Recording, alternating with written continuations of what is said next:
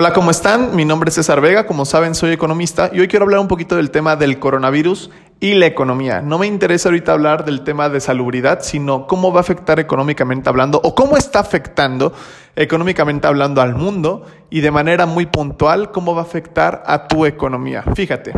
En México tenemos una creencia muy, muy fuerte, muy arraigada, de que creemos que a nosotros no nos va a pasar, que nosotros nos vamos a enfermar o que eso está muy alejado. No sé por qué, pero eso creemos de manera general. No todos, pero de manera general es algo que se cree. Vamos a suponer que ni tú ni nadie de tu familia ni nadie que conozcas contraiga la enfermedad. De todas maneras, va a haber consecuencias económicas sin precedentes. Fíjate, esta semana Wall Street cerró sus operaciones por dos, dos veces porque hubo una, una caída de más del 7%.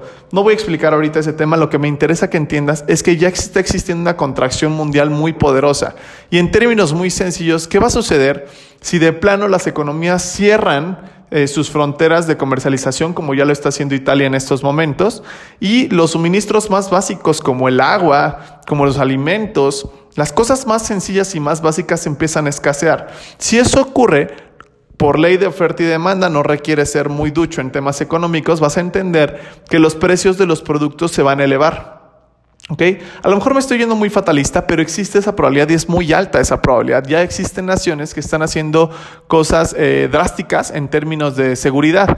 Ahora te repito, no me interesa saber qué tan mortal, que si se salvas, que si no te salvas. No, lo que me interesa ahorita es enfatizar cómo puede afectar tu economía este tema del coronavirus. Entonces, hay que tomar conciencia e informarnos de manera puntual. Les mando un gran abrazo, saludos y que tengan una excelente tarde.